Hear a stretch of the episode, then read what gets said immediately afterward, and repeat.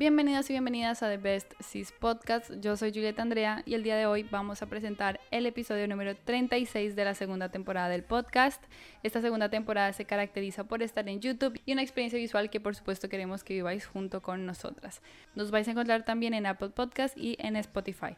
Bien, el invitado de hoy es Danis Chippers. Él es emprendedor y creador de su propia agencia de marketing de lanzamientos en Madrid y nos va a hablar sobre cómo se organiza con su agencia, anécdotas de captación de clientes, sus redes sociales favoritas de Instagram y TikTok, porque también monetiza a través de TikTok, y cómo organiza su calendario, además de otras eh, historias y anécdotas que nos ha contado anteriormente y que por eso le traemos aquí y espero que lo disfrutéis un montón.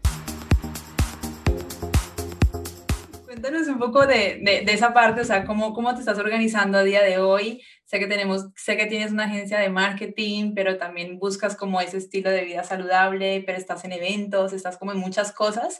De entrada, ¿cómo te estás organizando actualmente? Bueno, yo siempre parto de la base de que utilizo, pues, para mí, quien me ha salvado la vida, ¿no? que es Google Calendar.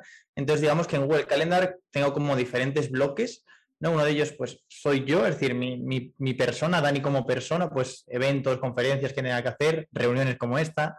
Después tengo la parte de la agencia, ¿vale? Hay como diferentes bloques. Está la parte de la agencia, donde, bueno, pues lanzamientos o, reuniones con clientes. Después tengo eh, tiempo libre, que eso sí que es muy importante. Veo mucha gente que, se llena el calendario hasta arriba, la agenda hasta arriba y no es capaz de dedicarse tiempo a uno mismo. Y yo antes era así, era una, eh, era una de las personas que se ponía súper, súper enfocado en, venga, voy a trabajar, a trabajar, a trabajar, a trabajar, y no me dejaba ni un momento para descansar. Entonces me di cuenta de que, joder, mis mejores ideas o, mis mejores proyectos no vienen cuando estoy trabajando. Vienen cuando estoy descansando, vienen cuando, cuando le dejo esa creatividad a la, mente. Y bueno, mi proyecto personal, ¿no? que, es como el, proyecto que me hace también sentir muy realizado, que es la Universidad de TikTok. Entonces tengo como esos cuatro bloques que son bueno, los que sigo a nivel de, de, pues de calendario, de organización. Claro, y lo, lo, ideal es que te gestionas tú mismo. Eh, yo me acuerdo que cuando yo tuve una coach y yo hace muchos años que ya me calendarizaba el tiempo o bueno, las actividades, pero los hacía con agenda de papel. Primero con cuaderno en blanco, con el tiempo empecé con la agenda de papel. Te estaba hablando de cuando estaba como en segundo de la ESO, o sea, hace muchos años. Y, mm, y, luego la, esta coach me dijo, ¿por qué no usas Google Calendar? Así dejas de estar cargando libros, porque yo siempre llevaba un bolso más grande con libros y me pesaba y era como algo incómodo. Y me pasé a Google Calendar y, y me costó, me costó al principio porque yo decía como, no, estar, es como, ok, renuncias a la libreta, pero aceptas más el móvil. Entonces pasas más tiempo con el móvil. Y, y, bueno, al final sí que es una muy buena herramienta. Yo inclusive tengo como distintos calendarios de, según el tipo de email. Un email personal, por ejemplo el del podcast, eh, emails para otras cosas y cada uno va llevando como su, propio, su propia línea, ¿no? Y al final te puedes organizar súper fácil. Bueno, yo partía de la creencia de que cuanto más trabajase, cuantas más horas estuviese en mi negocio, más resultados iba a tener. Entonces podría pasarme 8 o 9 o 10 horas eh, delante del ordenador y yo pensaba que había sido un día productivo cuando realmente pues no lo había sido, ¿no? O había dedicado más horas de las que podría haber dedicado para obtener ese, ese resultado. Pero um, algo imprescindible para, para, para, mí, bueno, con esto de la agencia es, eh, digamos, un pilar fundamental, es antes de hacer cualquier tipo de, de, movimiento a la hora de hacer un lanzamiento, antes de empezar incluso a trabajar con un cliente, lo primero que se hace es un calendario. ¿Qué se va a hacer el día 1? ¿Qué se va a hacer el día 2? ¿Qué se va a hacer el día 3? ¿Qué se va a hacer el día 4? Para mí es, es el imprescindible, porque si no hay una organización, si no hay un, un camino que seguir, al final la gente se pierde. Y, si te pierdes, eh, tienes que dedicar mucho tiempo a buscar otra vez dónde está la salida, meterte otra vez en el camino. Y, para mí, pues eso, es, lo que he aprendido, ¿no? Tener todo em, organizado y saber exactamente qué día y qué tiene que hacer cada, cada persona. Claro, un diagrama y viene a ser como un, es un diagrama. ¿Lo tienes como sistematizado? ¿El qué? El, esto de, de, la agencia con los clientes? O sea, antes de que llegue cualquier cliente, ¿tú sabes un poco día uno qué se va a hacer o esto es personalizado dependiendo del cliente? Tienes, vamos a ver, tienes más o menos una, una, una idea de qué es lo que vas a hacer dependiendo del tipo de cliente o dependiendo del tipo de lanzamiento que vais a hacer. Quiero decir, no es lo mismo hacer, por ejemplo, un, PLF, ¿no? un lanzamiento de cuatro vídeos, que hacer simplemente un webinar o que hacer un webinar automatizado. Básicamente siguen el digamos, lo que es la estructura a gran escala o a vista de pájaro sí que es la misma, lo que pasa es que día tras día, día a día es diferente según el tipo de lanzamiento y según el tipo de cliente.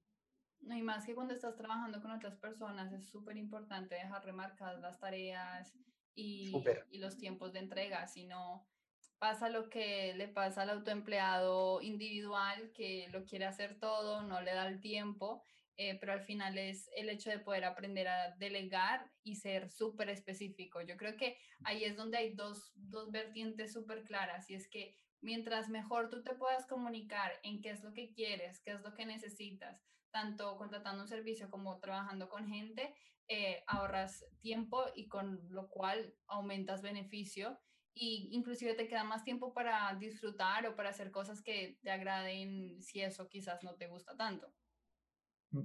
No, 100%, 100%. A día de hoy lo que no está en mi calendario no existe. Oh.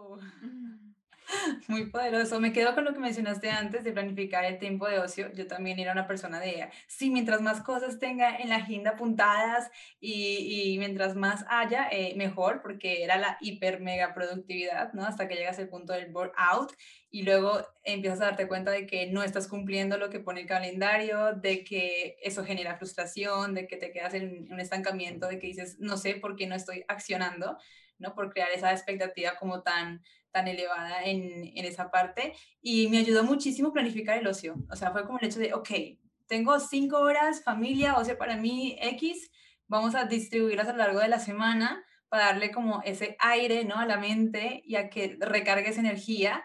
Eh, no solamente el tiempo de ocio, sino también planifico el tiempo de movimiento corporal. O sea, para mí es súper importante mover el cuerpo porque es una de mis fuentes de energía. Entonces, creo que reconocer cuáles son tus fuentes de energía y tenerlas en el calendario, porque como tú dices, es que lo que no está ahí escrito no va a suceder, es súper, súper importante. Eso es muy German. ¿Muy? Muy, muy alemán. Alemán. Sí, sí. Yo creo que es muy de persona que quiere conseguir resultados, da igual la, la nacionalidad o el origen. No, bueno, pero hay culturas que... sí que te estimulan a, a trabajar un poco más el tiempo. Yo me acuerdo que cuando estuvimos en Londres, allí se valoraba muchísimo el tiempo. O sea, era como quedabas con alguien y te decía, mira, es que tengo 30 minutos, dime lo que me tengas que decir, porque es que ya al siguiente, boom, va a ser movimiento, ¿no? Entonces, quizás aquí en España la gente es más relajada, es más chill, dices una hora, llegan a otra, ¿no? Pero que tú vayas trabajando esta parte y también se le enseñes a tu entorno y eduques a la gente de que no, es que si es a una hora, es una hora, porque cuido mis palabras, porque respeto también tu tiempo, pues eh, al final trabajando con clientes o en parte personal, eh, es, es como funciona realmente. Total, total. Bueno, no sé si, os habrá pasado a vosotras, pero a mí sí que, sí que es cierto que antes me pasaba muchísimo. Y es que cuando concertaba las reuniones o cuando tenía reuniones ya sea con el equipo o con, clientes, eh, no había nada preparado, simplemente era entrar a la reunión y bueno, lo, que surgiese. Ahora no, no, ahora ya es diferente. Ahora es, vale, tenemos una reunión, este día, este es el propósito y, esta es la duración. Y cada uno, siempre lo digo, ¿no? Cada uno tiene que tener ya las ideas previas o un feedback previo a la reunión, pero esto de meterse en la reunión sin saber qué va a pasar, sin saber, eh, sin tener nada claro, o sea, me parece una, absoluta, eh, literalmente una pérdida de tiempo. Y, una, una, anécdota súper graciosa es, em, me acuerdo un cliente, bueno, yo sabía que era, el, tipo era de, estos rudos, ¿no? De, o sea, el típico cliente que va con el pecho, sí, o sea, que va con el pecho así hacia, hacia, hacia adelante. Y, hostias, yo tenía miedo esa, esa, aquella reunión, ¿no? Además estaba en la oficina. Y nada más que enciendo la, reunión en el Zoom, lo primero que me dice es, tenemos 15 minutos, así que voy al grano. Y, dije, hostia puta. Entonces, claro, yo un poco para, darle un poco de, humor, joder, y, no quedarme abajo, le dije, ah, bueno, no importa porque yo tengo 12, así queríamos rápido. Y al, final empezamos, empezamos a, como a generar ese, ese buen rollo, ¿no? Que nos tiramos como una hora hablando eh, esta persona, bueno, empezó a trabajar conmigo y, todo, bueno, pues a, raíz de, eso, ¿no? Así que como anécdota, pues está, está muy bien. Que ella, que ella tenía la capacidad de darle la vuelta a la tortilla, ¿no? A nivel energético con esta persona. Y, y no solo eso, sino yo creo que marcar un tiempo hace que tu cerebro piense diferente. O sea, realmente te vas a enfocar y vas a ser objetivo y vas a decir qué es lo más importante eh, para tomar en acción o para verlo. ¿Y te ha pasado más situaciones en las que Em, gracias a esa manera rápida de pensar, logras darle la vuelta a la tortilla y convertirlo a tu favor? Bueno, aquí voy a, revelar bastante. Digamos que yo, em, bueno, una parte de la captación de clientes al principio, ¿no? Cuando estaba comenzando, yo era un obsesivo. O sea, literalmente sabía que si quería, que si quería empezar a facturar, si quería empezar a levantar mi agencia, debía poner el foco en, captar clientes. Es decir, captar clientes y darle resultados. Ya está, no, no, no, no tenía que hacer otra cosa, no tenía que enfocarme en una página web perfecta o en redes sociales perfectas. No, eso vendrá después. Entonces yo era un obsesivo, yo me marcaba tres horas al día para captar clientes, ¿no? Da la casualidad de que yo soy súper productivo por las mañanas. Yo, mis horas de productividad están por las mañanas. Entonces, es ahí cuando yo me pongo a contactar a la gente. ¿Qué pasa? Que quizás no son horas habituales. Te hablo de, pues no sé, de 7 a 10 de la mañana, de 8 a 11. Claro, o sea, son, horas donde la gente está durmiendo. Pero yo soy muy, o sea, literalmente soy muy obsesionado. Yo tengo, digamos, bueno, ¿sabéis lo que es Pipe, Pipedrive? Y es, como un CRM donde, bueno, tú pones el, nombre del cliente, en fin, un poco, pues para hacer como un seguimiento, ¿no? Y bueno, pues yo empezaba a captar los clientes a través de LinkedIn, ¿no? Y decía, joder, pues un poco me enfoco a infoproductores o a gente que tiene un e-commerce, seguramente en LinkedIn haya. Claro, había veces donde todo iba bien y, encontraba el email a la primera y le podía redactar un email. Además, yo, bueno, pues a la hora de captar clientes eh, lo hago súper personalizado, es decir, le, hago, le grabo un vídeo con Loom, me compré Loom de pago para que el vídeo pudiese durar lo que, lo que hiciese falta, le explico un poco los errores que está, que está, bueno, pues que tiene su negocio y al final le invito. Auditoría, ¿no? Sí, literalmente, ¿no? Muy rápido. ¿Qué pasa? Que yo primero hago la auditoría y después le envío el email con el enlace del vídeo. Oye, pues mira, te he hecho, te hecho esto, haz clic aquí y lo ves. Había veces que encontraba el email a la primera, en la página web o lo que sea, y le enviaba el vídeo directamente. Pero otras veces no encontraba el email. Entonces, imagínate, yo me veía le había hecho un estudio, le había visto cuáles eran los fallos, le había grabado un vídeo igual de 9 o 10 minutos y, no sabía dónde enviarlo. Oh my God. Me ponía como un loco, ¿no? Entonces esta vez eh, me pasó algo similar, solo que encontré el número, no encontré el correo, no encontré las redes sociales, pero sí encontré el número de WhatsApp de esta persona. Te hablo de una persona, em, bueno, a día de hoy estoy, trabajando con, ella, de hecho en septiembre tenemos un lanzamiento, entonces por eso no quiero darle o mencionar un poco el nombre, pero bueno, o sea, bestseller aquí en, a nivel nacional, eh, ha trabajado con Santillana, em, o sea, es una, digamos que es una, sí, una persona que, bueno, o sea, que, tiene su reconocimiento, ¿no? Y entonces yo me planto ahí, siete y media de la mañana, y le escribo un WhatsApp, hey, sé que no te esperabas este mensaje, pero no lo haría si no supiese que es importante para ti. Y le pongo el, le pongo el vídeo, ¿no? De Loom, le pongo le pego el enlace.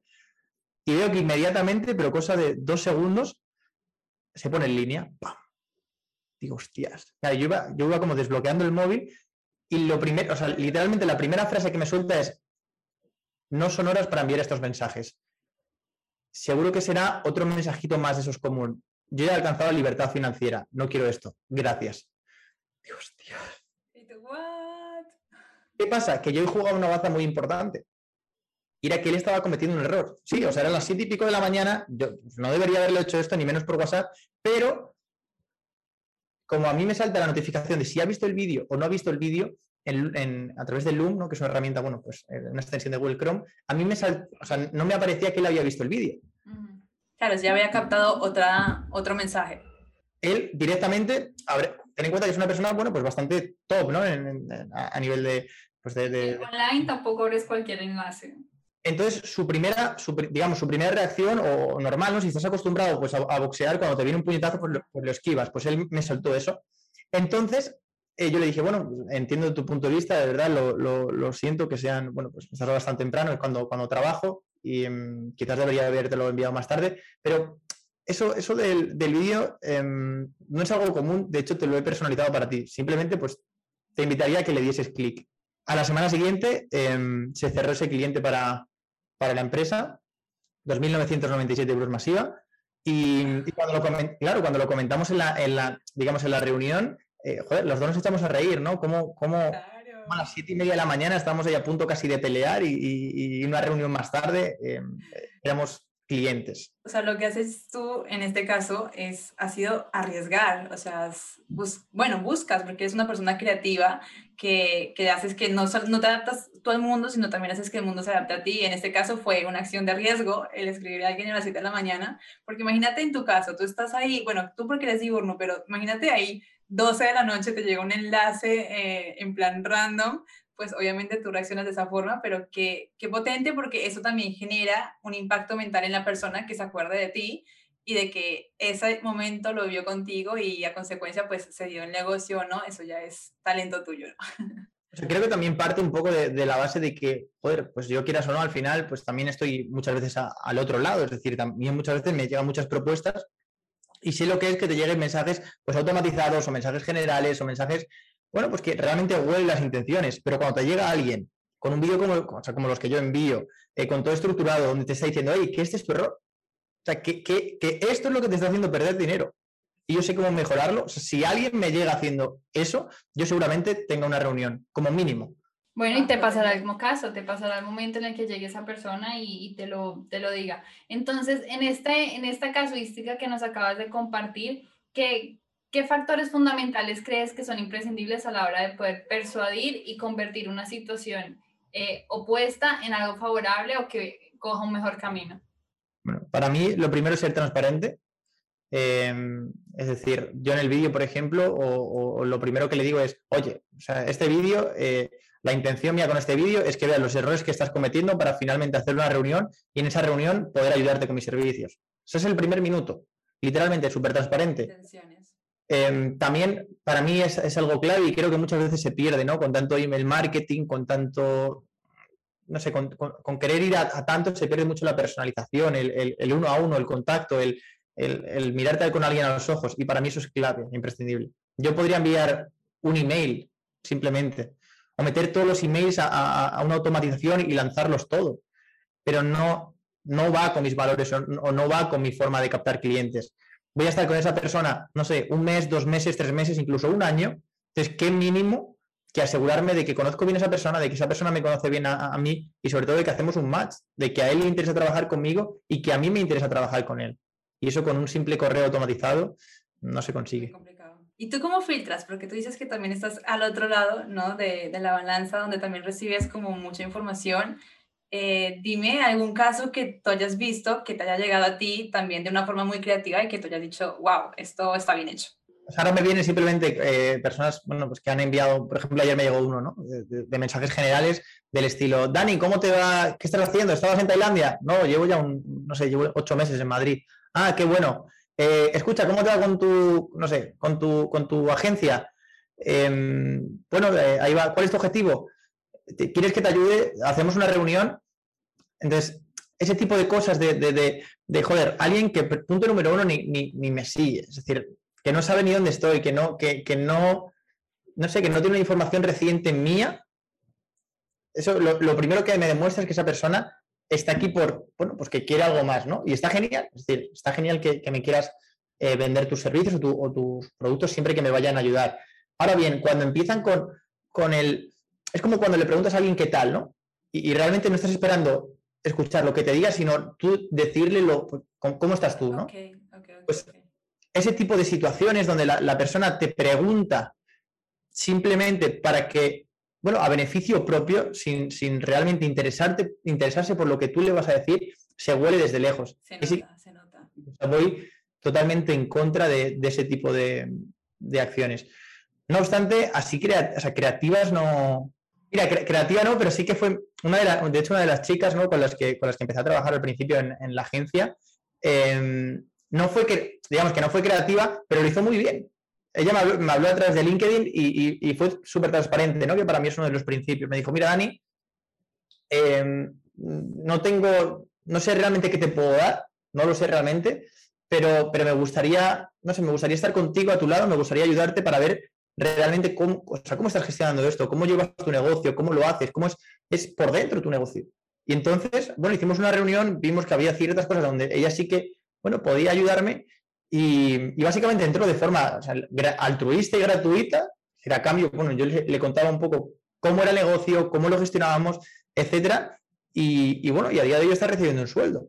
Hace las cosas bien, ha mejorado.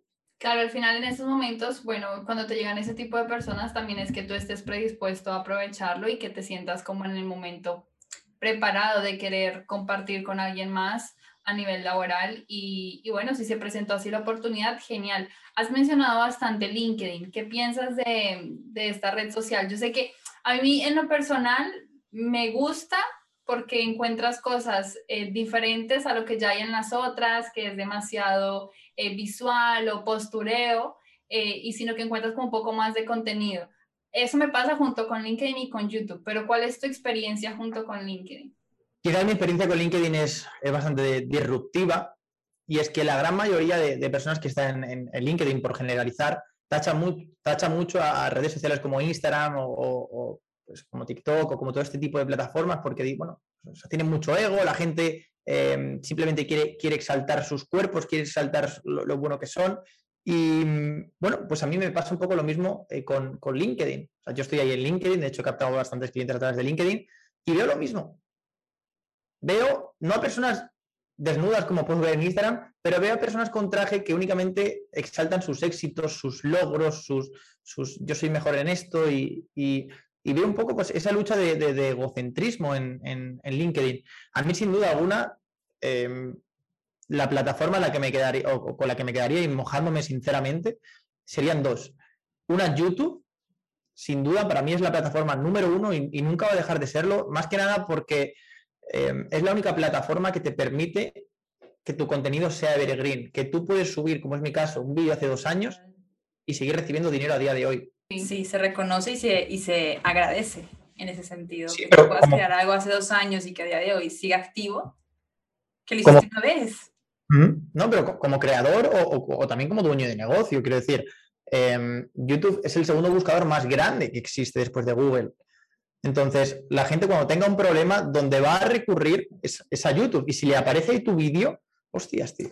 Es increíble. Y otra para mí a nivel de, visibilidad, bueno, nunca me cansaré de decirlo, es eh, TikTok. Creo que todavía no mucha gente es consciente de esto. A medida que la gente empieza a ser consciente de, TikTok, pues sí que es cierto que la ventana de oportunidades se cerrará, como ha pasado con todo, como ha pasado con los negocios online, etcétera. Pero a día de hoy la ventana para, entrar y para digamos, para ser visible y para poder vender tus servicios, crear tu marca o lanzar tu proyecto, es muy grande.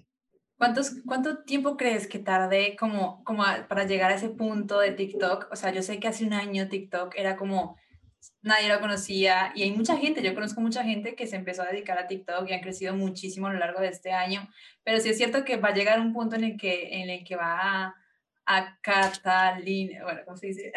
Va a explotar, va a explotar, a, catapultarse, exacto. Y, y, seguramente habrá un estancamiento y tenga que reinventarse como lo está haciendo Instagram ahora. Pero ¿cuánto crees que tarde más o menos ese lapso de decir, ok, empecé, boom, y, puedo mantener una comunidad ahí?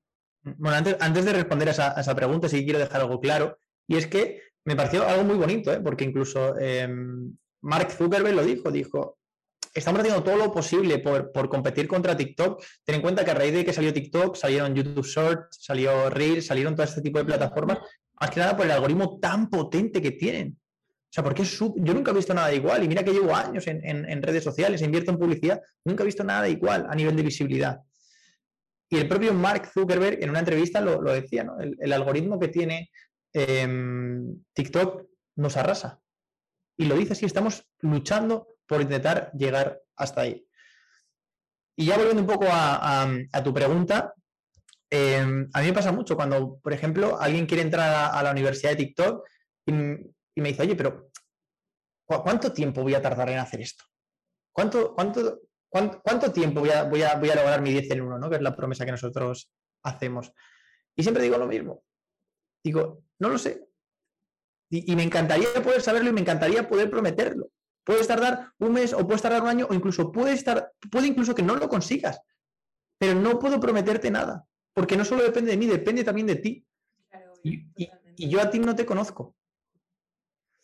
Y mira, como anécdota, al final me he dado cuenta y he llegado a la conclusión, después de pues más de dos años con este proyecto, la universidad, de ver. Y viendo casos, y no solo tu caso, sino casos alrededor tuyo después de haber caminado todo ese camino y, literalmente después de ver decenas y decenas de personas que han creado sus comunidades, que, han podido lanzar su proyecto, que han podido incluso escalar su negocio y tener más ventas a través de, TikTok, he llegado a la conclusión de que la persona que, llega más arriba o la persona que entre comillas tiene más éxito no es la más lista, no es la más mayor, no es la que mejor móvil tiene, no, no son esas mierdas. Es la persona más comprometida, la que es capaz de aplicar absolutamente todo La que teniendo la posibilidad de subir un solo vídeo al día decide subir cinco. La que si las clases son los sábados, está ahí media hora antes esperando a que sea la clase. Esas son las personas que tienen éxito. El compromiso de lograr eso que tú quieres, ¿no? Va más allá de... Al final, bueno, la motivación es eso, es un pico de energía en el que te sientes súper animado, tomas acción, pero este pico dura 28, 48 horas, 30, 72 horas, o sea, dura dos o tres días. Lo que va a premiar a partir de ahí van a, va a ser la disciplina y la celebración de esos pequeños logros que vayas haciendo, porque también si no los celebras no te vas a dar cuenta de que tanto has mejorado. Pero la disciplina es la que al final del día va a valer, va a contar y va a decir, ok, hoy ha sido un día que ha, que valido la pena, hoy he hecho tal. Y esto también va muy de la mano de lo que hablábamos al principio de, esta conversación, y es que eh, muchas veces nos, ocupamos pero no producimos. Entonces, va de la mano la disciplina de buenas acciones que eh, te vayan obviamente a repercutir en la generación de ese, número de suscriptores, de ese objetivo, de esa generación de ingresos, de ese sueño que tú quieres conseguir. Entonces, si tú eliges las acciones adecuadas y además eres disciplinado con eso, es que las posibilidades de éxito son mucho mayores porque tú te mantienes ahí constante. Total, total. 100% de acuerdo. El madrugar a las 5 de la mañana, como Dani, a empezar a buscar prospectos. Eso es, eso es disciplina, eso es disciplina, madrugar. Bueno, para mí no es tan fácil, pero, pero sí, o sea, sea lo que sea que quieras hacer, eh, planteate las tareas que tienes que hacer, ordénalas por orden de prioridad. Yo creo que esto es algo de lo que más me ha servido y en muchas ocasiones yo sido una persona muy dispersa. O sea, como que empezaba, no terminaba lo que tenía que hacer y ya me iba a otra cosa. Y últimamente he trabajado mucho en cada X tiempo recordarme, mantener el foco, vuelve a lo que estabas terminando. Ya terminaste esto, me lo digo a mí misma constantemente para terminar, porque al final, si tú empiezas pero no terminas, no consigues, no logras. O sea, es es quedarte a medias en el entreno, es quedarte a medias de preparar la comida, es quedarte a medias de, eh, yo qué sé, si estás teniendo relaciones sexuales, pues quedarte a la mitad y no terminas. Y si no terminas, no, es, no vale la pena. Ahí es donde se queda esa insatisfacción y te crees que has hecho mucho y en realidad no has acabado nada. No has acabado nada. no puedo estar más de acuerdo. A mí algo que me ha ayudado bastante, porque me pasaba también eso de mientras más mejor y todo al mismo tiempo y hiperproductividad, fue el libro de La única cosa. O sea, para mí ese libro ha sido... Una sola cosa. Una sola, sí, no, la única o una sola cosa. traigo y así, miramos sí, el libro. Eh, por, por lo mismo, porque el hecho de enfocarme en solo una cosa yo creía en mi mente que me iba a aburrir, es como que no, porque una sí puede hacer más, eh, y, viceversa, ¿no? O el miedo de me comprometo a algo porque si quizás hay cosas mejores en el mundo, ¿no? Entonces, romper ese miedo y decir, no, es que cuando te comprometes en algo, empieza el camino de profundizar con esa cosa o con esa persona y de ahí van a salir cosas que quizás en la superficialidad tú no te das cuenta. Eh, y exacto, y es como, ok, me despierto, me levanto y eh, son las preguntas, al final es como tú te formules preguntas, es ¿qué es lo más importante? ¿Qué es la única cosa, única cosa de hoy que si yo la hago me va a dar resultados? And that's it. Y es lo que, tú, lo que tú hacías, ¿no? Me como esas tres horas al inicio de prospectos y el resto del día lo libero y genero otras acciones que tengan que hacer, pero ya hiciste o ya te comiste el sapo, ¿no? Que era lo que se mencionaba antes. Total. Creo que es un punto Em, que la gente, y sobre todo lo veo mucho cuando la gente empieza a emprender, que, empieza, tiene un poco el, síndrome del objeto brillante, ¿no? Que empieza a hacer un montón de cosas. Eh, venga, pues ahora voy a hacer la página web, voy a las redes sociales, ya voy a subir contenido. Si todo lo que tienes que hacer al principio es vender y dar resultados, no tienes que hacer otra puta cosa más. Vender y dar resultados. Ahora bien, ¿qué es más fácil? ¿Crear contenido o estar tres horas todos los días contactando? ¿Qué apetece más?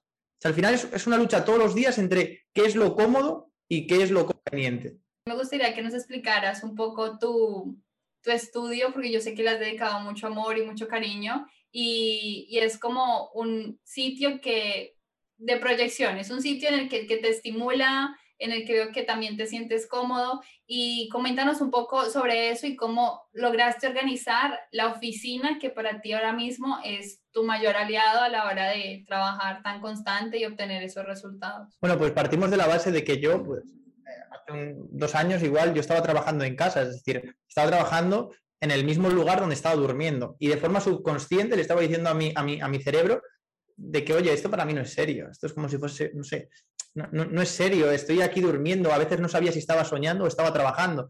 Entonces dije, vale, tengo que cambiar de espacio. Y automáticamente cuando cambié de espacio, em, me volví mucho más productivo. En cuanto que abro la puerta, ya mi cabeza dice, vale, estamos, estamos en otro modo ahora. Y para mí es realmente lo que me ha hecho el, bueno, pues el tener una oficina, el, poder tener mi espacio donde, donde trabajar y, desde luego que lo recomiendo a todo el mundo. Y más ahora con esto del teletrabajo, venga, pues trabajo desde casa, trabajo desde, desde mi cama tumbado. Joder, realmente todas esas horas que le estás dedicando em, están siendo productivas. Porque yo lo he intentado, es decir, yo he intentado estar desde la cama con el portátil, con, con palomitas, trabajar.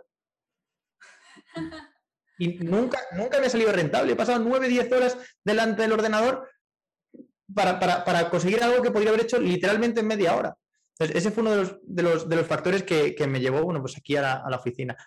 A día de hoy no sé cuántos miles de euros le, habría invertido, muchísimo, pero mm, desde siempre he tenido algo muy claro y es que yo, por ejemplo, no tengo un coche, no tengo un vehículo con el que, con el que transportarme, pero donde jamás voy a escatimar es en mí y en, y en mi negocio. porque cada inversión que hago en mi negocio me aseguro de que vuelva multiplicada. Y, por ejemplo, esta, esta oficina eh, pues, pues, ya ha venido multiplicada, pero de lejos, de lejos. Pero como yo me organizo a la hora de trabajar es las tareas más duras o, las rocas, ¿no? Como yo les llamo, como yo les llamo, a principio de día.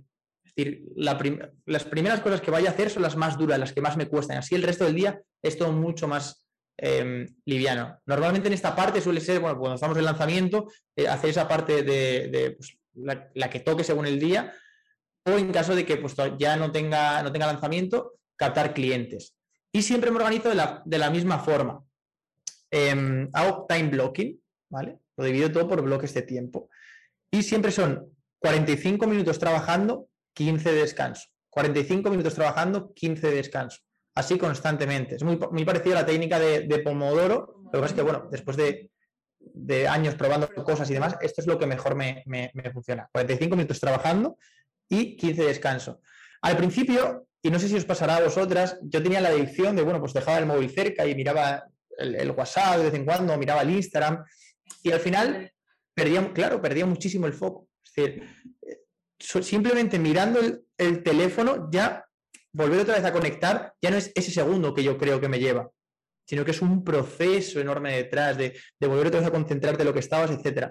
Entonces me compré un, un cubo, bueno, lo tengo por allí, es un cubo donde yo, yo meto el, teléfono móvil ah, y lo bloqueo. Digo, bueno, pues hasta dentro de tres horas no te abres, o hasta dentro de cuatro.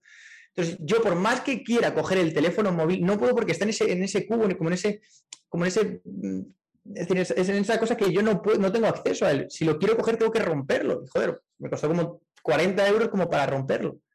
Y eso a nivel de productividad me ha venido muy bien, porque esto me permite literalmente no tener distracción. Mi única distracción era el teléfono móvil y, ya no puedo cogerlo. Entonces, me permite estar súper, súper em, enfocado. Pues, pues así es básicamente como me organizo. Y a nivel de, oficina, eh, cosas que no pueden faltar. Bueno, pues el aire frío. Em, odio, odio estar literalmente como cómodo o sentirme como esa sensación de, cuando, no sé, y que llegas a casa, estás metido dentro de, la cama, súper odio eso. Entonces el aire trato de, de, que esté siempre fresco. Tengo una planta que para mí se ha vuelto algo imprescindible para, a nivel del oxígeno, no sé, no sé si es una creencia o, es realmente real, pero cuando entro en la oficina digo, qué limpio está el, ambiente. No lo noto tan cargado. Ten en cuenta que aquí paso por, bastantes horas. Em, el café, bueno. No es, creencia, es así, funciona así. Claro. sí. O sea, un ser vivo está ahí regulando tu energía y, y, tu espacio. Y si tú estás muy acelerado también tu energía, es que la planta lo que va a hacer, o la planta o los animales. Yo he visto oficinas, ahora también pues todo el tema de COVID, mucha gente se hizo oficina en casa y demás, y lo que me encantaba era la idea de tener, que cada oficina tenga un pet. O sea, uno era un gatito, el otro era eh, un perrito, y, y eso también como que también regula e, esta parte ¿no? de, de, la oficina, de la energía, de también tener tantos cables y tantas cosas tecnológicas alrededor y que encuentres algo de naturaleza en tu entorno más cercano, en el espacio en el que más pasas tiempo, es súper valioso. Mm, total, total. No, yo pensado lo del pez puede ser buena, aunque con lo torpe que es, seguramente es poco... Mejor es un cactus. El cactus está ahí, nadie lo toca, necesita poca agua y consume radiación energética, ya está. No sé, no sé qué le pasa a mi cabeza con el, con el, con el café, pero joder, ya simplemente olerlo, eh, no sé, como que me entran literalmente ganas de trabajar. Em, como que he asociado el, tener café a un buen momento, a, trabajar o a, leer. Me encanta sobre todo leer con mi taza de, café, con un buen capuchino. Ahora, por ejemplo, estaba leyendo este libro, Teach Anything. Súper interesante. En realidad, em, volviendo a lo que comentabas de la cama, es eso, somos seres de asociación. Entonces, en el momento en el que tú estás trabajando desde la habitación en la que duermes, asocias que ese espacio es de trabajo. Y luego por eso muchas personas que trabajan desde su mismo cuarto, ya sea porque eh, no tienen más espacio, porque ahí está su escritorio y tienen todo, les cuesta dormir, o sea, la calidad del sueño disminuye. Y, y en verdad, cuando tú descansas bien, es que produces o eres de otra manera. Em, y puedes hacerlo de otra manera. Y no es lo mismo y descansar durante el día que descansar durante la noche, porque la noche se ha hecho para eso. Aunque seamos eh, diurnos o nocturnos, Em, somos seres de que en la noche se descansa, por eso lo hacemos así desde, desde muy pequeños. Entonces, em, sí que está como estudiado que efectivamente asociar el espacio del descanso con trabajo o con gimnasio o con otras actividades que no sean las de dormir perjudica el sueño. Y a mí por lo menos me pasa, yo si me pongo en la cama con el ordenador, en tres minutos estoy dormida, soñando, o sea, profunda, profunda, profunda. Y, es algo que, que, me pasa y lo agradezco un montón porque gracias a todo tengo un sueño increíble, o sea, descanso fenomenal. Pero es eso, es como tener ese, ese riesgo de decir, a lo mejor sí, a lo mejor no, y hay que ser organizado. Yo creo que siendo organizados y minimalistas, ¿no? Es lo que nos va a llevar como a más cosas. Y hablando de minimalismo, em, Dani, ¿qué piensas tú de la mezcla entre lo minimal, ¿no? Eh, estamos como en una época de un estilo muy green, muy madera, muy minimal, pero luego también estamos en una época muy de eh, criptos, NFTs, lo tecnológico, lo disruptivo, lo diferente, el espacio. Entonces, eh, compárteme una reflexión que te venga a ti ahora de estos dos mismos conceptos mezclados en un mismo mundo que es el que estamos viviendo. Bueno, para mí no me parece nada disruptivo. De hecho, creo em, que, bueno, pues todo el tema de las criptos, como tú hablas, también es algo, es algo minimalista. Es decir, em, de algo más sobrecargado, digamos, el hecho de tener tu cartera llena de billetes, llena de monedas, llena de tarjetas, que tener simplemente una cuenta de criptomonedas, porque puedes tener 100.000 o 200.000 que no se te van a, digamos, al, que no, tienes un, no van a ocupar un espacio físico. Para mí el concepto de, minimalismo, bueno, lo aprendí de, Adrián Bernadeu, seguro que le conocéis, es un crack, además justamente él se dedica a las, a las criptomonedas. Y, y bueno, recuerdo, o sea, cuando, cuando hablé con él y yo veía que, que, él viajaba con, con una mochila, Em, al día siguiente yo, bueno, volví para, casa, hice una limpieza entera de armario, em, doné literalmente el 85% de mi ropa. A día de hoy es algo que, lo tengo ya como hábito. Em, sí que es cierto que ya no soy tan consumista, ya no, no sé, antes iba de compras cada tres meses, cada dos meses. Ahora igual puedo pasarme, no sé, meses sin, comprar porque no lo necesito, me doy cuenta de que no lo necesito. De hecho, bueno, pues aquí tengo también una bolsa para, para donar y es un hábito que me encanta, es decir, dar, quitar, quitar, quitar de mi espacio y darle a otros que realmente lo necesitan es súper bonito. Y estar en un espacio súper liberado, donde, donde no haya muchas cosas, creo que es algo, es algo vital y que muchas personas deberíamos practicar. Entonces, volviendo un poco a tu pregunta, no, no, veo algo disruptivo, no veo algo, dos cosas que no puedan ir de la mano. Creo que son complementarias al 100% el tema de las criptomonedas o, de lo tecnológico y eh, el tema minimalista creo que van de la mano. Hablando del armario que tú decías, es muy fuerte porque yo creo que nos pasa a todo el mundo que solamente usamos como el 30% de lo que hay en el armario y el otro 70% es ocupar espacio. Y, y, me ha pasado también que he dicho, ok, no, mira, todo lo que no uso en este, o sea, todo lo que no he usado en estos últimos dos años fuera. Y es de verdad es muy renovador esa energía de decir, quito de mi espacio personal y se lo doy exactamente a alguien que lo necesita y se siente un vacío, una armonía, estás limpiando la energía, ¿no? Hablando ya un poco a nivel de Feng Shui, aquellos espacios de tu casa en los que los tengas bloqueados, ya sea por desorden, o sea porque estás sobrecargado o porque no le estás dando uso, porque al final si no le das uso a las cosas, las cosas se dañan y esto aplica pues también a la mente, al cuerpo y, a toda la parte tecnológica, el, el, liberar ese espacio. Yo sí tengo como un, como una puntillita con el tema de las criptos, pero más no hacia el minimalismo, sino a la parte ecológica, que es algo que también están empezando como a trabajar, eh, sobre todo Islandia, que fue una referencia que, que, encontré hace tres semanas, de que es un país referente para la generación de criptos, porque el consumo de, de estas monedas es demasiado el, el gasto energético, y como Islandia es un país frío, eh, algo que no necesitarán es, en este caso, toda la parte de ¿no? refrigeradores para los ordenadores para la creación de criptos, ¿no? Entonces fue un dato curioso de, de cómo ahora se está, se está pensando en no solo el minimalismo a nivel terrenal, sino también a nivel de criptos, de, de ingresos, sino también que aplique la ecología, ¿no? De cómo buscar una armonía en, en, el que todo entre, ¿no? Y estamos como en esa transición todavía de, de, llegar a ese punto en el que las personas están despertando, las personas están cuidándose, están comunicándose más. Eh, eh, después del COVID, pues la gente está aprendiendo nuevos sistemas y si no los hay, los están empezando a crear. Entonces eso es súper poderoso, eh, ese tipo de pensamiento, ¿no? De, de, de construir, de crear y de de hacer lo importante, aquello que te haga feliz y aquello que te dé resultados. Cuéntanos un poco más sobre lo que es eh, la Academia de TikTok. Eh, sé que es algo que le, le, das bastante hincapié y que, bueno, fuiste uno de los primeros en España en instaurar o en iniciar lo que viene a ser una, un, programa o un grupo formativo eh, sobre, sobre esta red social. Entonces, eh, háblame más de cara a negocios, cómo pueden aprovechar el tema del TikTok. Yo recuerdo que el, el último episodio que hicimos relacionado con esto, que fue con Gaviova, en ese momento eh, se hacían videos de solo 15 segundos y ahora se hacen videos más largos, de 3 minutos, ya son un poco más complejos, ya toma más tiempo. Bueno, básicamente, y para, para llevarlo a un lenguaje muy simplificado, todo lo que necesitan todos los negocios de todo el mundo es ser visible.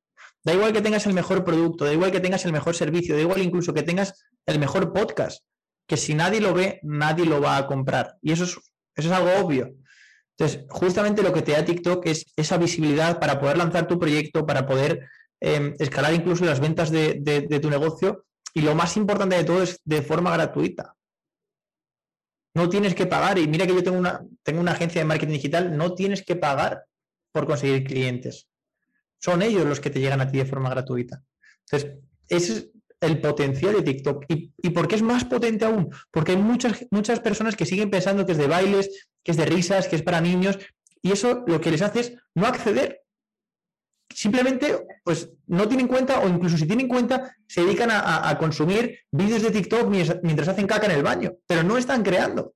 Entonces, la gente que está creando sí que se está aprovechando de esta oportunidad. Y lo que, lo que hacemos en la, en la Universidad de TikTok es bueno, pues darle esa, esa, hoja de ruta o ese mapa exactamente para que lo puedan seguir y lograr el, el 10 en 1, que es lo que nosotros decimos, ¿no? Cuando, cuando una persona pues logra los 10.000 10 primeros fans o clientes potenciales en un mes. Ese es el, el, digamos, el objetivo. ¿Y qué opinas, Dani, de, de, la parte de viralización? O sea, hay gente que está entrando en TikTok fuerte, pero solo buscan o sus videos o su contenido es cosas virales, cosas virales, cosas no, virales. O sea, me, parece absurdo, es que, o sea, básicamente ahora, no sé, puedo, grabar un vídeo donde enseñe el culo y enseñe parte del cuerpo y seguramente ese vídeo se haga viral, pero me está acercando a mi propósito, está escalando mi negocio, estoy ayudando a alguien.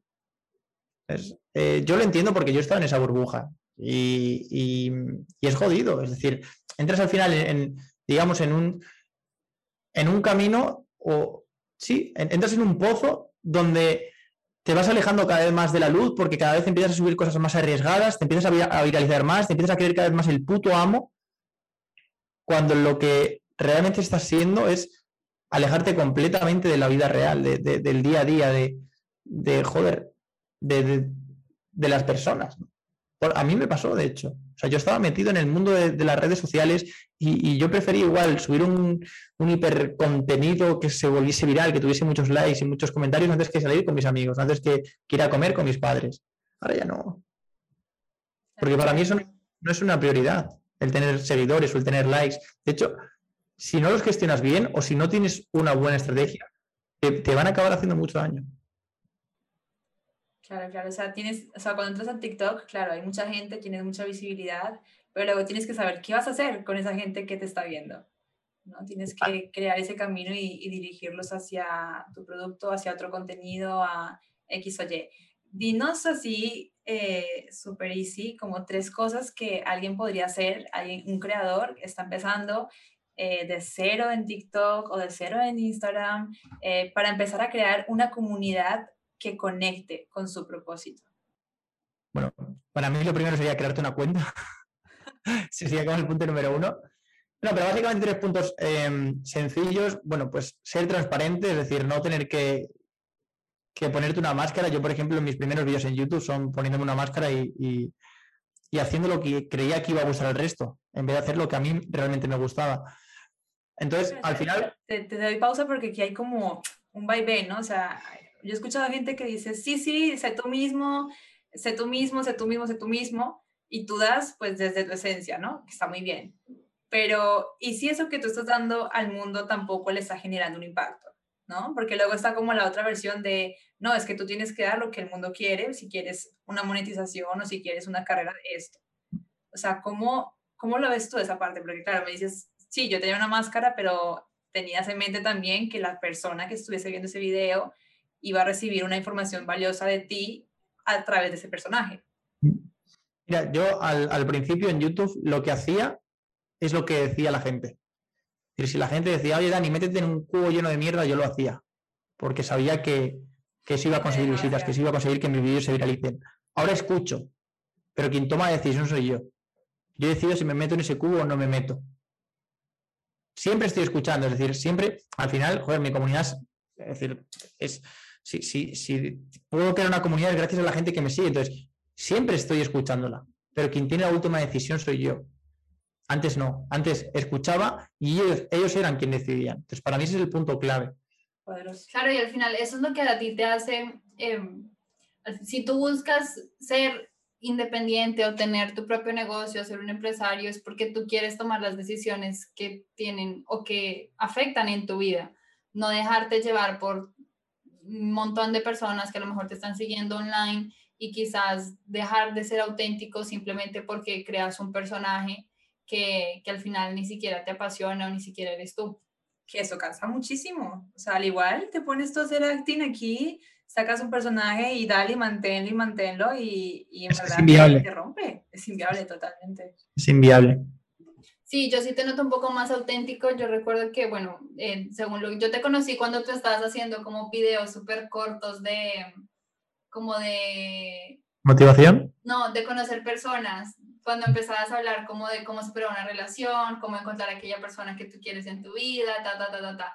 Entonces, claro, empezaste haciendo o una de las fases fue hacer videos en YouTube con máscara, luego hablar sobre relaciones, luego hablar sobre TikTok y es ahora cuando veo como un Dani mucho más real, o al menos es lo que transmites a través de, de tu Instagram, ¿no? Alguien pues igual que tiene 24 horas, que trabaja por sus proyectos y que, y que tiene también sus, sus actividades y disfruta. Y eso es algo que hoy por hoy ya toda la gente está valorando, inclusive los mismos creadores y las, las mismas personas que quieren consumir ese contenido.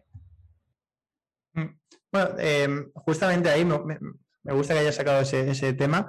Digamos que tanto en, las tres partes, es decir, en la parte donde para mí ese fue el, digamos, el punto de inflexión. Cuando yo subía contenido en el año 2016, 2017, o sea, ya de estos cuatro años, em, yo lo hacía por, bueno, quería meterme en el mundo online, quería poder recibir ingresos de esto, pero mi foco no estaba ahí, mi foco realmente estaba en tener visitas. Mi foco realmente estaba en que yo saliese a la calle y la gente me diese una palmada, hostia, eres tú el de los vídeos, hostia, Dani, puedo hacerme una foto conmigo, contigo. ese era mi puto foco, que, la gente me reconociese. Ahora bien, cuando, cuando se te... Bueno, en aquel momento tenía una relación con una chica, cuando se termina esa relación, cuando, cuando se deja, ahí es cuando me llega la primera bofetada y digo, hostias, tío, ¿dónde vas? ¿qué haces ahora? Entonces, mi concepto cambia completamente. Y ahí sí que mi, digamos, mi, camino empieza, bueno, tomo otro camino, otro sendero, y el objetivo sí que se vuelve más el, poder contribuir, el poder dejar mi granito de arena. De hecho, yo empiezo a compartir los vídeos de pues, cómo superar tu ruptura o cómo, cómo encontrar a la persona, porque justamente lo que yo estaba pasando y me estaba ayudando. Con TikTok igual. Yo quería lanzar mi negocio online, yo quería poder em, tener un, negocio que me permitiese pues, generar ingresos recurrentes. Y era eso lo que me estaba ayudando a conseguirlo, TikTok. Ahora, a día de hoy, estoy ayudando a, emprendedores o a dueños de negocio que quieren lanzar sus productos en e-commerce. Y es eso lo que comparto, porque sé que es lo que está ayudando. Y en realidad no hay ninguna decisión mal hecha, sino todo por cómo ha pasado te ha llevado a donde estás ahora. Total. Y a compartir lo que compartes ahora eh, con tus clientes. Sí, al final es eso. Eh, ponerte, si tienes algo, un gusanillo que te dice tienes que hacer algo diferente, hazlo, aunque no sepas el qué, haz eso que te venga a la mente y a medida que vayas avanzando vas a encontrar si eso es para ti o vas a reinventarte o vas a probar otra cosa hasta que encuentres aquello que, que realmente te gusta y que algo te guste no quiere decir que vaya a ser para siempre, sino puede ser por una etapa de la vida y, y ya está. Porque creo que nuestra generación es muy cambiante, todo el mundo cada año hace algo diferente cuando nuestros abuelos o nuestros papás estaban 20 años o 40 años haciendo más o menos las mismas cosas y, a veces como también es un poco desesperante el decir y ahora qué, y ahora qué, y ahora qué, o en qué encajo, o en qué entro. Eh, pero bueno, es, es, eso, es... Porque hay demasiado estímulo. Hay muchos estímulos. Hay demasiado estímulo y el filtrar lo que tú estás consumiendo o el filtrar eh, lo que quieres que te llegue o la información que entre en tu cerebro va a hacer que tu enfoque sea más hacia un lado, sea más hacia otro. Yo comparto mucho en tu proceso, Dani, de verdad que lo admiro, porque ya el hecho de uno crear contenido y compartirlo y dejarlo ahí y let it be, eh, simplemente de entrada a ti te hace ver un backup, o sea, es como de dónde ha venido Dani y siento que eso conecta muchísimo más con tu comunidad porque te va a encontrar y va a ver tu proceso y el hecho de ver el backstage de una persona y ver cómo esa persona ha crecido en un año, en dos años, en tres, en cuatro, eh, hace que conectes más todavía con, con ese proceso, ¿no? Y, y, también admiro el hecho de que me está pasando esto, es, lo estoy solucionando de esta forma, lo comparto con el mundo si te funciona bien y si no también, y lo dejas en YouTube, Evergreen, a los dos años te sigue produciendo. Y, algo que me he dado cuenta, eh, sobre todo es, a nivel personal he crecido una brutalidad, eh, o sea, no os lo podéis ni imaginar, o sea, que en las pequeñas victorias, como, como yo le llamo, en esas pequeñas cosas que, que la gente no ve. O sea, he notado que, no sé, que crece un montón. Antes igual iba andando por la calle, veía un plástico y, si podía le, le pegaba una patada. Ahora cojo ese plástico y, lo tiro a la basura.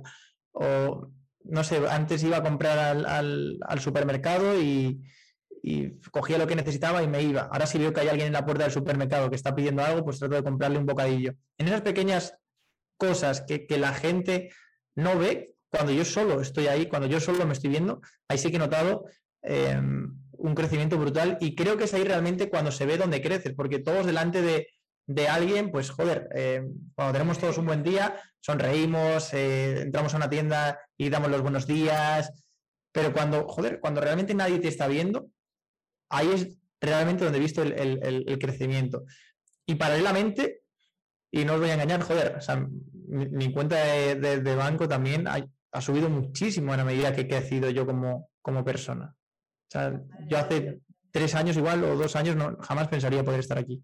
O sea, no sé, poder comprarle un viaje a, mi abuela a, Roma y pasar ahí una semana con ella, o sea, para mí era impensable. Ni siquiera podía irme yo, como incluso voy a llevar a mi abuela. O poder ayudar a mis padres económicamente, para mí eso, o sea, no, no, había cavidad. Si eran mis padres quienes me estaban ayudando a mí, ¿cómo yo iba a ayudarle a ellos? Y, todo el, no sé, creo que todo, como un puto iceberg, todo se ha dado la vuelta, tío, porque, o sea, realmente nadie, nadie sabe, y bueno, menos yo, todo, todo realmente, todo el proceso hasta llegar hasta aquí. Las veces que me han dicho que, que, no, que me han dicho que no trabajan conmigo, que me han dicho que soy demasiado pequeño, que me han dicho que no valgo para esto, que me han dicho que, o sea, que no tenía literalmente dinero para hacer nada, ni dinero para invertir en publicidad, ni dinero para, para nada. Y, poder estar aquí. la, la mente, las creencias, que mientras más eres, más haces y más consigues también, ¿no? Al final el dinero es una herramienta y es una herramienta de que te ayuda a crecer más a ti y no solamente a ti, sino también a tu familia, a tu entorno, a dar más al mundo también, ¿no? Si cuando tú tienes más dinero, tienes más tiempo disponible para pensar más soluciones de forma creativa y, y seguir aportando, ¿no? Que ese es como el, el valor, dejar este mundo mejor de lo que es. Ya estamos casi terminando, solamente eh, recomiendámonos. Ya nos recomendaste un libro, pero recomiéndanos eh, el libro, es el mismo si quieres o otro, eh, una serie o un documental y eh, algo random que hayas leído, que hayas visto o que... Bueno, libro recomendaría Tribu, em, tribu, de, tribu de Mentores. Es de...